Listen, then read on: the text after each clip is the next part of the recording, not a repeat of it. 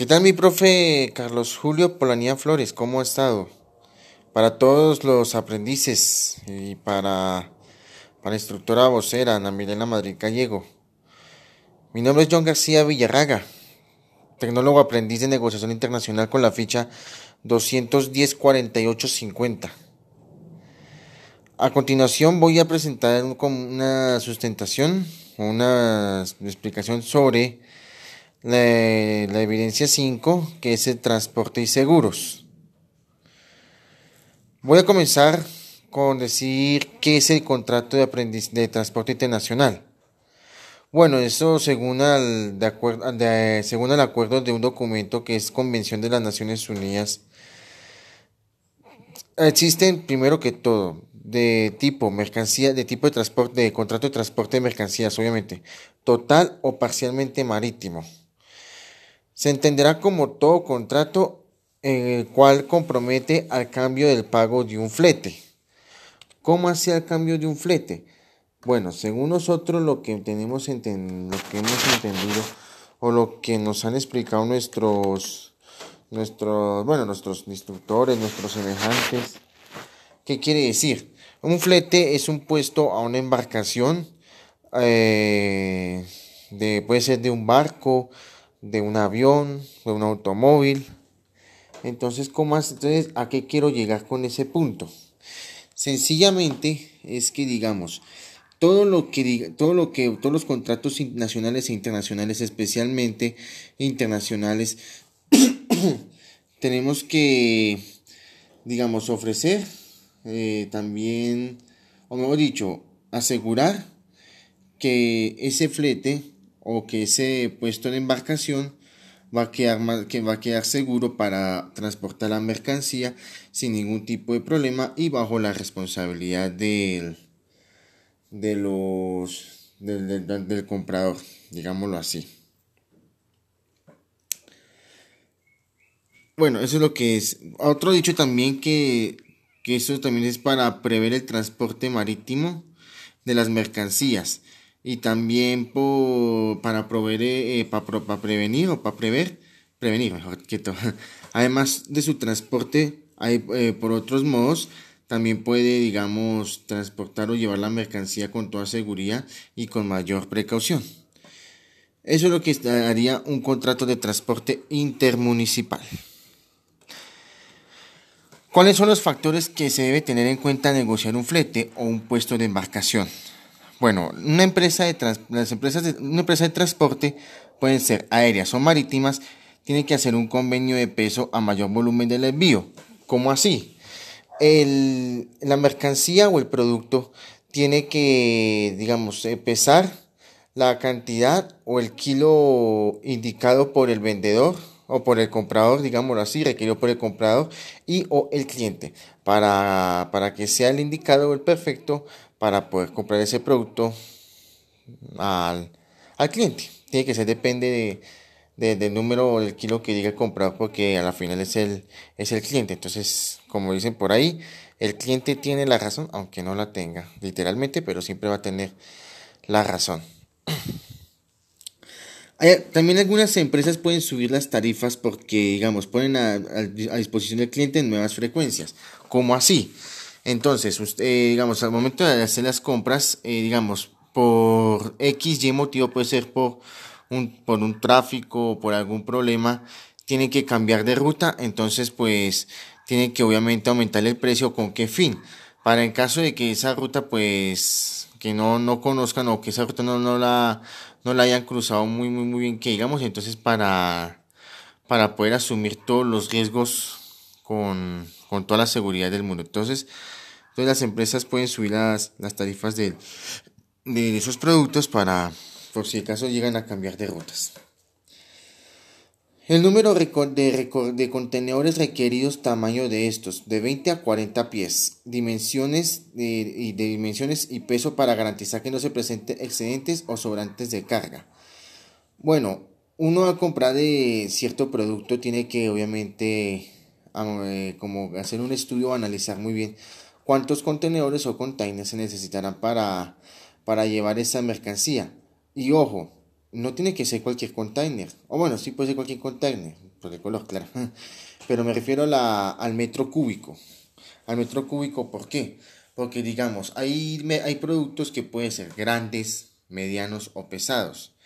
Entonces, no, no, todo, no todos esos productos o esas mercancías van a caber en el, en el mismo, en el mismo container. O el mismo container va a tener ese mismo soporte de la mercancía. Entonces, se tiene que tener en cuenta cuántos contenedores se necesitan para eh, qué, qué producto, qué tamaño de producto se va a transportar o se va a exportar e importar. En caso de que la empresa de que el, la empresa de que el vendedor haya comprado, haya vendido los, la mercancía, entonces, bueno, allá me, me entenderán. Disculpen.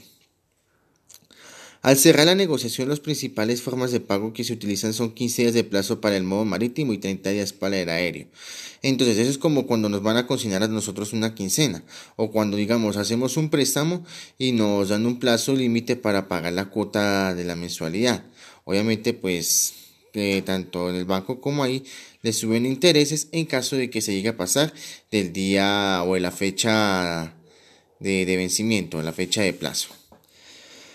En la actualidad hay una tendencia que es pagar en el flete o en el puesto de embarcación, eh, puede ser en el país del destino, o mejor, dicho, tiene que ser en el país del destino y no en el país de origen. Entonces, ¿qué quiere decir? Al momento de que la mercancía llegue hacia la embarcación del, del otro del, país donde, donde adquirieron o donde requirieron esas mercancías, entonces ese país, un ejemplo, digamos, Miami, pongamos ejemplo, Miami. Miami tiene que pagar esa mercancía para que fue comprada desde aquí de Colombia. ¿Sí? Pero tiene que ser al momento de que llegue la mercancía. Obviamente, el comprador del país o el país del destino tiene todo el derecho en revisar y mirar de que la mercancía haya llegado bien para poder pagar la, la del transporte eh, y obviamente la mercancía, claro. Como es el caso de los negocios con el mercado estadounidense debido a las fluctuaciones del dólar. Entonces ahí, ahí pueden, depende del país donde vayan a exportar o llevar la mercancía, pues ahí depende de donde, del país, ahí pagarán con las monedas que manejan en el país. Por ejemplo, en Chile, en Guatemala, no, en Guatemala no, sí, en Guatemala, no me acuerdo. no, en, en, España o cualquier parte de Europa, euros, por ejemplo. En, en, en Paraguay, guaraníes. En Honduras, lempiras. En en, en Honduras lempiras, en Bolivia o en Perú soles, en Perú, en Perú, en Perú soles y en Bolivia ya no, no sé qué peso manejarán allá. Bueno, digamos ahí, ahí donde pagarán, digamos, la, el transporte de la, de la mercancía. Eso sí, vuelvo y digo, que esa mercancía haya llegado en perfecto estado y, y sin novedades, sin rasguños, sin accidentes ni nada. Algunos aspectos que no se pueden negociar son el itinerario, las fechas del itinerario, la frecuencia, el tiempo de tránsito y los costos adicionales. Entonces, digamos, si se llegan, digamos, un ejemplo, ustedes llevan la mercancía, ya tiene el, el, cliente, ya tiene lista la mercancía, ¿sí? Ya tiene la mercancía lista para que el vendedor o la empresa lo transporte el día, digamos, para el Día de los Niños, que es este sábado, para el, Día de, las Brujas, que es este sábado de Halloween. Entonces, por, si por X motivo, digamos, por algún problema, una calamidad, por, por tráfico en la vía, por congestiones, etcétera, etcétera, no pudo llegar esa fecha y, llegó, digamos, al otro día, que sería el primero de noviembre, o a los dos días. Entonces, eh, el, cliente o el comprador no, no, va, no, pagará, no pagará esos días adicionales o esas, o esas fechas adicionales porque obviamente no, obviamente en el contrato que firmaron de compra y venta decía que digamos tan pronto pasará, tan pronto pase el, la fecha límite donde se transporta la mercancía, eh, no sea, el comprador el cliente ya no se hará responsable de, de pagar esas, esas, esos días adicionales porque obviamente no, no eran como protocolos, sino que fue por congestiones en la vía. Entonces, pues, eh, para, los, para las empresas, para los vendedores, es mejor, digamos, al, momento de hacer el contrato, mirar cómo poder hacer para, o cómo poder hablar para, mucho convencimiento para que en caso de, de que en esa fecha o, o cualquier otra fecha y por X y motivo no pueda, se, se presente problemas en las vías, entonces, he dicho, saber hacer la jugada para no tener esos inconvenientes. Aunque bueno, siempre los van a ver, pero procurar pues que no suceda, digámoslo en ese sentido de la palabra. Las tarifas, el depósito, los días libres de contenedor y los puntos de destino de entrega del mismo son algunos de los aspectos que admiten mayor flexibilidad. Entonces, ¿qué quiere decir? Digamos, un ejemplo, cuando si llegó la mercancía eh, antes de la fecha o, justamente la fecha, con todo lo de ley, o sea, con perfecto estado y, em, digamos, con todos los protocolos y cumplimientos de la, requeridos de la empresa. Entonces, eh, lo que tenemos, lo que puede hacer o que tiene que hacer el comprador, digamos, al pagar como toda empresa, como toda empresa legal y profesional. ¿Qué quiere decir como, como qué? Digamos, los dominicales, festivos, eh, vacaciones, primas. Así no importa que, tenga el contenedor en descanso por un mes. Entonces tiene que, tiene que pagar, obviamente, como toda empresa legal, eh, las todo lo, ley. Entonces, esos son los factores que tienen que tener en cuenta al momento de negociar un flete o un puesto de embarcación. El siguiente es, eh, vamos a, es, a decirles cuál es el proceso que se debe realizar para llevar a cabo un contrato de compraventa. Bueno, ese proceso o ese contrato de compraventa es un acuerdo que se hacen entre, entre empresarios y personas que residen en diferentes países mediante la cual una parte del vendedor se te compromete a entregar a la otra parte del comprador las mercancías en el lugar convenido o en el lugar acordado, en un plazo determinado y bajo un precio pactado. En ese acuerdo o en ese contrato se incluye la mercancía, la cantidad, el precio, el medio y el recibo, obviamente, que será emitido por mutuo acuerdo entre el vendedor y el comprador el, mismo contrato o el mismo proceso puede ser verbal y basarse en la confianza y tiene como prueba por escrito una orden de compra y factura comercial o un contrato escrito. Entonces, ese es lo que se trata de el contrato de compra-venta. Bueno, ¿quiénes, ahora vamos a decirles quiénes intervienen en el, contrato, en el contrato de transporte. ¿Quiénes intervienen? El portador, el cargador, el destinatario. El portador es quien contrae la obligación. El cargador, quien por, cuenta propia o ajena encarga la conducción de mercancías al portador. Y el destinatario, a quien obviamente se le envía la mercancía, puede ser a la vez cargador y destinatario. Las obligaciones que tiene que tener tanto el portador como el cargador y el destinatario es recibir la mercancía, emprender el viaje, custodiar la carga, entregar la carga al destinatario. Eh, entregar las mercancías al portador, aportar documentos, pagar el, el flete o el puesto de embarcación convenido. Otorgar el recibo de las mercancías, pagar al portador, el flete y gastos en los que haya incurrido. Los derechos que pueden tener estos tres, y esos tres operarios o esos tres empleadores. El pago del flete convenido, al pago del flete convenido, a la ejecución de la prestación convenida, a dejar sin efecto el contrato. Bueno, para digamos, para los que nos preguntamos o para algunos que se preguntan quién es el porteador o qué es el porteador. Bueno, el porteador es, ya un momentico. El porteador es la persona que tiene por oficio portear cosas. O sea, ¿cómo así portear cosas? Bueno, digamos, es quien asume la obligación de realizar el transporte en su nombre propio o con independencia de lo que ejecute por sus propios medios o contrate su realización con otros sujetos. En pocas palabras, es el mayor responsable de, de transportar la mercancía. Bien, continuamos ahora con la con, la explicación de qué documentación se debe contemplar en un contrato de transporte internacional. Bueno, esa documentación de contrato de transporte viene basada en cinco artículos. El artículo 35, que es la emisión del documento electrónico de transporte, dice, salvo que el cargador y el portador, o el porteador o el responsable de, de la mercancía, hayan convenido en no utilizar ni un documento electrónico de transporte, o salvo que utilizar uno de estos documentos sea contrario a la costumbre o los usos del comercio o a la práctica del tráfico, al hacer la entrega de las mercancías para su transporte al portador, al, porteador o a una parte ejecutante con el consentimiento de éste, y él tendrá derecho a obtener la del porteador, la opción del cargador, con los dos documentos que son el negociable y el no negociable.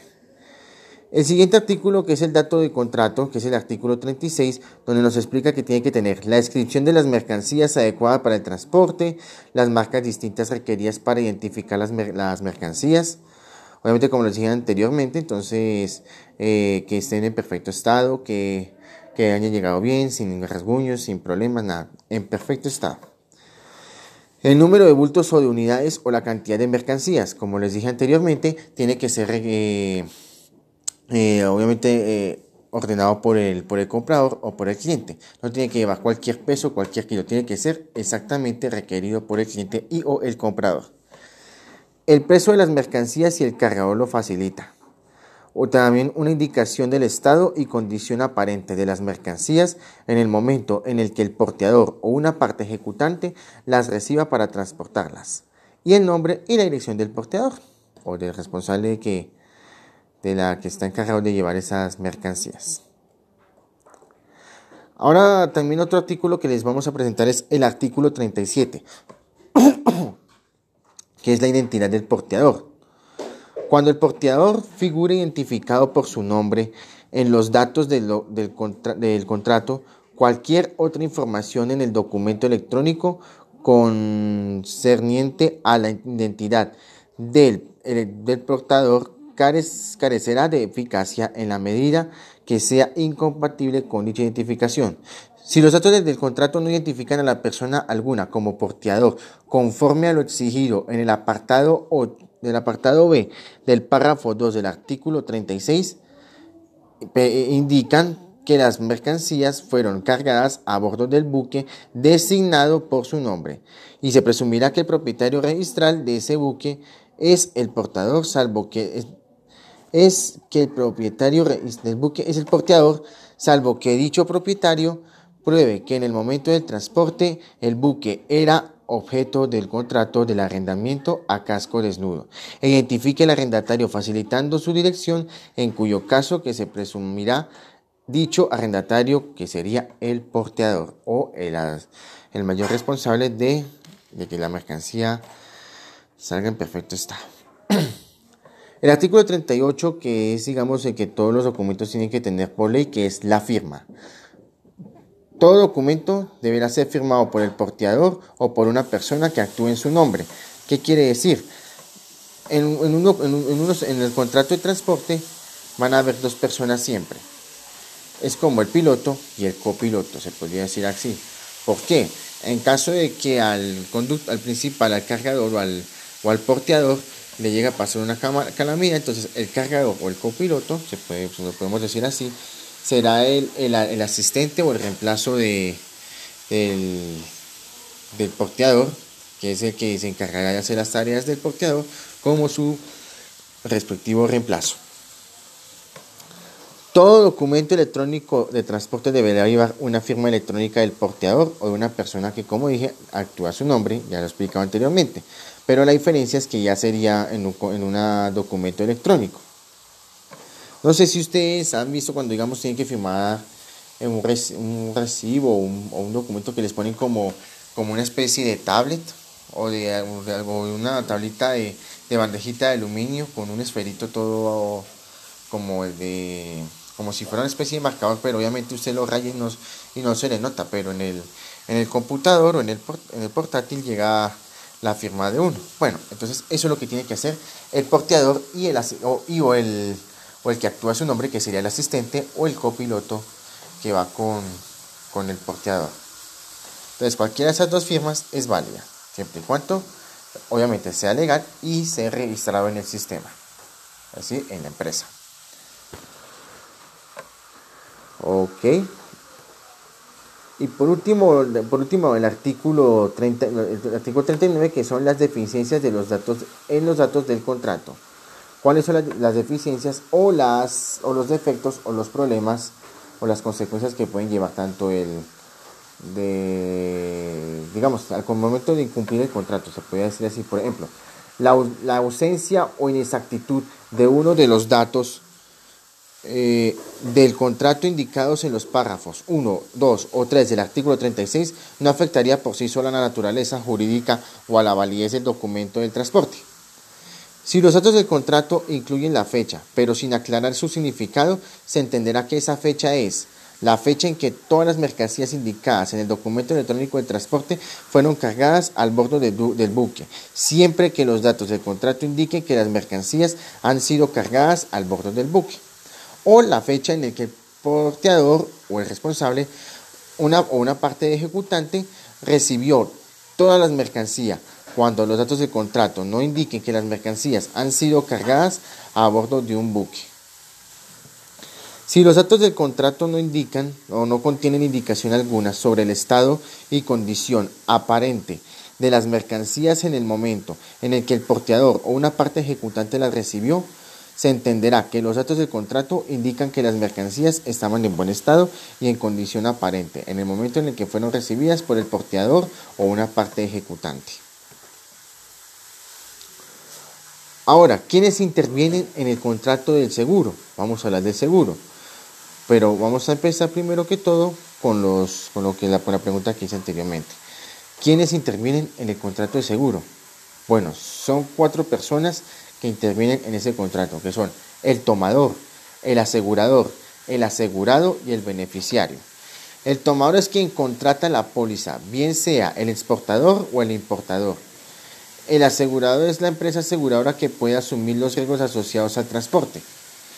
El asegurado es la persona o el empleado que, en suceso de cualquier riesgo puede afectar directamente y el beneficiario es quien por efectos de contrato tiene derecho a recibir cualquier contraprestación inherente al mismo parte del asegurador. Eso es como eso se ve en todas las empresas, eso se ve en todas las empresas.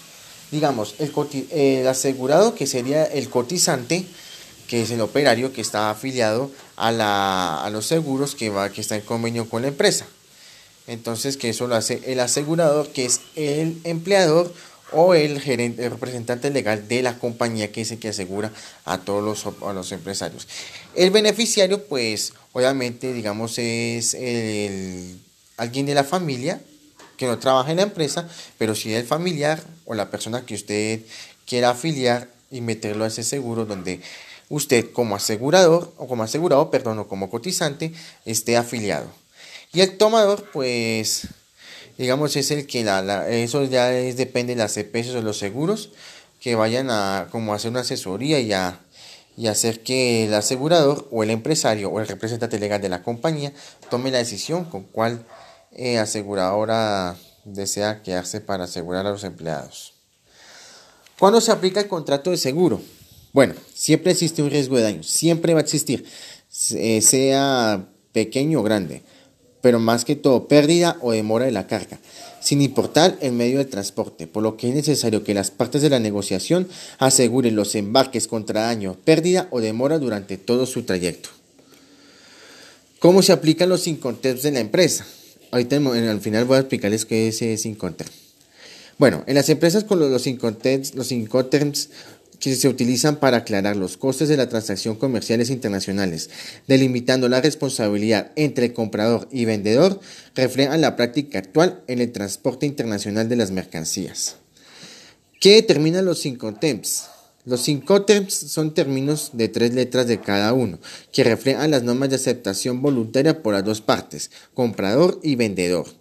Acerca de esas condiciones de la entrega de mercancía y de productos, los Incoterms regulan cuatro aspectos básicos del contrato de compra-venta internacional. La entrega de mercancías, la transacción de riesgos, la distribución de gastos y los trámites de documentos aduaneros. Y por último, obviamente, el, que todo, todo medio de transporte tiene que tener, que es el seguro.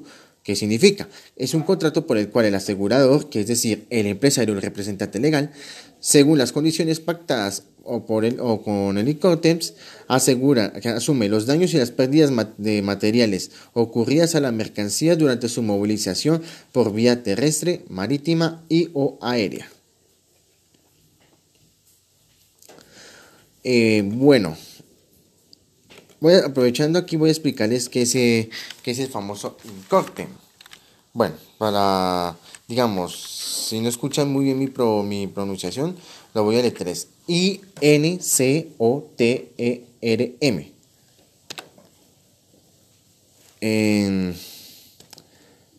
Entonces, digamos, INCOTEM significa reglas y usos estandarizados del comercio internacional ese es el famoso Incoterms, reglas y usos estandarizados del comercio internacional. ¿Ok? Que es el que digamos que refleja las normas de aceptación voluntaria por las partes del contrato de compraventa internacional de mercancías acerca de las condiciones de entrega de las mercancías. Entonces, Incoterms, reglas y usos estandarizados del comercio internacional. Bien. Vamos a continuar ahora con, digamos, eh, los, términos de INCOTEM, que ya los deletraré, pero más adelante les, les diré qué significan cada una de esas abreviaturas. La obligación con el respecto al contrato del seguro. Bueno, hay, hay en esos momentos tres obligaciones. Por el momento tenemos oh, como conocimiento tres obligaciones. ¿Cuál? La primera es que el vendedor debe obtener un seguro de la carga que faculta al comprador para reclamar directamente al asegurador y proporcionarle al comprador la póliza de seguro u otra prueba de la cobertura del seguro. La segunda es el seguro mínimo que cubrirá el precio previsto en el contrato más de un 10%. Eso sería un 110%. Y se concertará en la moneda del contrato. Y por último, que es el vendedor que debe proporcionar al comprador, a petición suya la información necesaria para obtener el seguro. Bueno, tanto el seguro mínimo como el vendedor, obviamente esos, esas dos obligaciones son manejadas por los diferentes términos de Incoterm o de las reglas estandarizadas de comercialización internacional o de comercios internacionales. Bueno, las, las que manejan las, que las, los Incoterms que manejan las obligaciones del vendedor mínimo son CIF y CIP. La CIF significa Clasificación Internacional de Funcionamiento y la CIP significa eh, costes, eh, perdón, Carriage and Respite, que significa Código de Identificación Personal. Esas son las siglas del CIP y las del CIF, Clasificación Internacional de Funcionamiento. Entonces, esos dos términos o esas dos siglas de INCOTEMS son las que manejan esa, obligación que la que tiene que hacer el, eh, seguro mínimo que cubriría el precio previsto. La siguiente, el siguiente, o los siguientes INCOTEMS que manejan la tercera obligación mencionada son el FAS, FOB, CFR, CPT, DAT, DAP y DDP. El FAS en la sigla de Incorten significa que es el el, ya les digo cuál es. Franco al costado del buque. Franco al costado del buque esas son las siglas de el famoso FAS las siglas del POB quieren decirnos que son o que significa Perimetral Oriental de Bogotá. Sí, señores. Bogotá también maneja su INCOTEN o su, o su reglamentación estandarizada de comercialización internacional o de comercio internacional. Perimetral Oriental de Bogotá, la sigla POB. La siguiente CFR. ¿Cuál es la, eh, ¿Qué significa la cifra CFR o qué dice la sigla CFR? Entonces dice que significa coste y flete puerto del destino convenido. Coste y flete puerto del destino convenido. Esa es la que significa la sigla CFR. El CPT, no sé si lo hayan, si lo, si lo hayan escuchado o, o esto. El CPT significa lo siguiente. Se traduce como transporte pagado hasta. Repito, CPT, transporte pagado hasta. Carriage Pay To. Carriage Pay To en inglés, pero en español significa transporte pagado hasta o hacia. Con H, claro. bueno, esa es una la significa CPT. El DAT nos quiere decir, según las siglas de Nicoten, significa Delivery al Terminal. O o significa, digamos, en español, eh, derivadas al terminal. ¿Sí? Derivado al terminal. Derivados al terminal, que son en inglés deliver al terminal. Es decir, derivadas al terminal o con destino hacia el terminal. O sea, ¿qué quiere decir? Que esas DAT son las que manejan el tercer seguro, que obviamente a la vez son las que mantienen que... Las que... perdón los que se encargan de que la mercancía lleguen hacia el punto o hacia el lugar acordado con el comprador. Obviamente puede ser en el borde del búnker o, bueno, depende del lugar donde haya, donde el comprador lo haya acordado. Pero por lo general tiene que ser debido hacia el terminal de carga, claro. El DAP nos quiere decir, según la, eh, la sigla en el reglamento estandarizado de comercio internacional, nos dice deliver at place. O sea, deliver at place, o sea, derivado al vendedor o al lugar del vendedor. Es decir, que al momento de que la mercancía llegue a las manos del vendedor, ya el vendedor se hace responsable de todo lo que va a pasar con esa mercancía. Derivado al vendedor o derivado al lugar. Esas son las famosas siglas DAP. Y el DDP, y es en la en la, en la sigla de la reglamento, reglamento estandarizado de conversación internacional, que significa Deliver, Do It Paid. Repito, Deliver, Do It Play. Que en español nos quiere decir que es, digamos, hacia la... Eh, más, más control de expedientes al comercio exterior.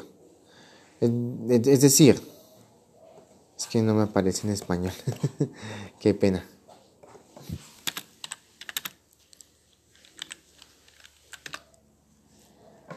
Término comercial que representa la obligación máxima del vendedor. Que digamos que es entregada todos los derechos pagados. Entregada derechos pagados. Entregada a derechos pagados. Bueno, y me disculpan si, si medio por los significados de las siglas de las abreviaturas un poquito complicado, pero bueno, se hizo lo que se pudo ahí en esa parte. Y bueno, eso fue lo que presenté yo ahí en, el PowerPoint, que ahí lo, lo, lo puede analizar lo, o lo analizará.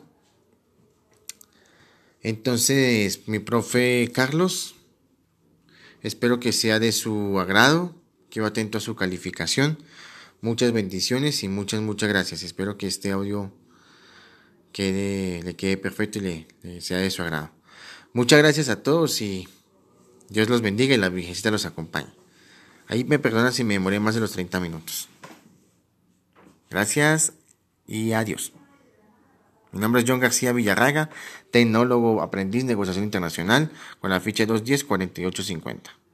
Ahora sí, bye bye, adiós.